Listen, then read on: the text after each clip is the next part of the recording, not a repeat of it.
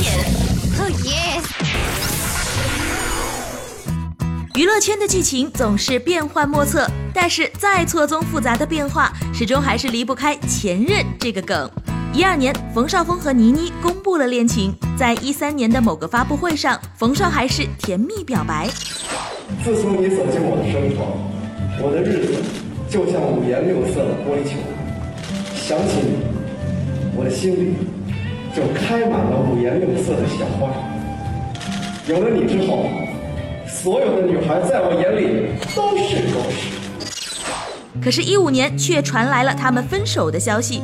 紧接着，冯绍峰就和《美人鱼》的女主角林允在春节期间公布了他们的忘年恋。很多网友都为倪妮抱不平，但是感情这种事儿从来都是有来有去的。这不，倪妮马上以一场和井柏然的姐弟恋做了回应。我觉得我遇到的人也是让我非常尴尬，要不然就是下手会有点晚，像 baby 啊、倪妮啊，我两个好朋友，怎么下手晚了一点？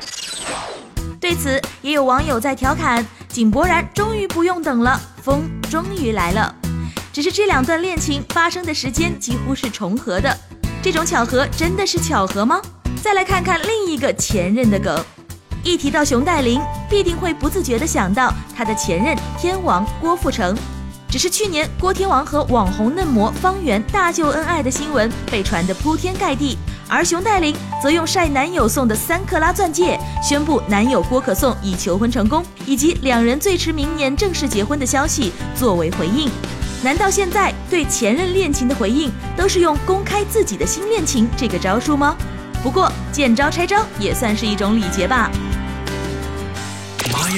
娱乐有观点。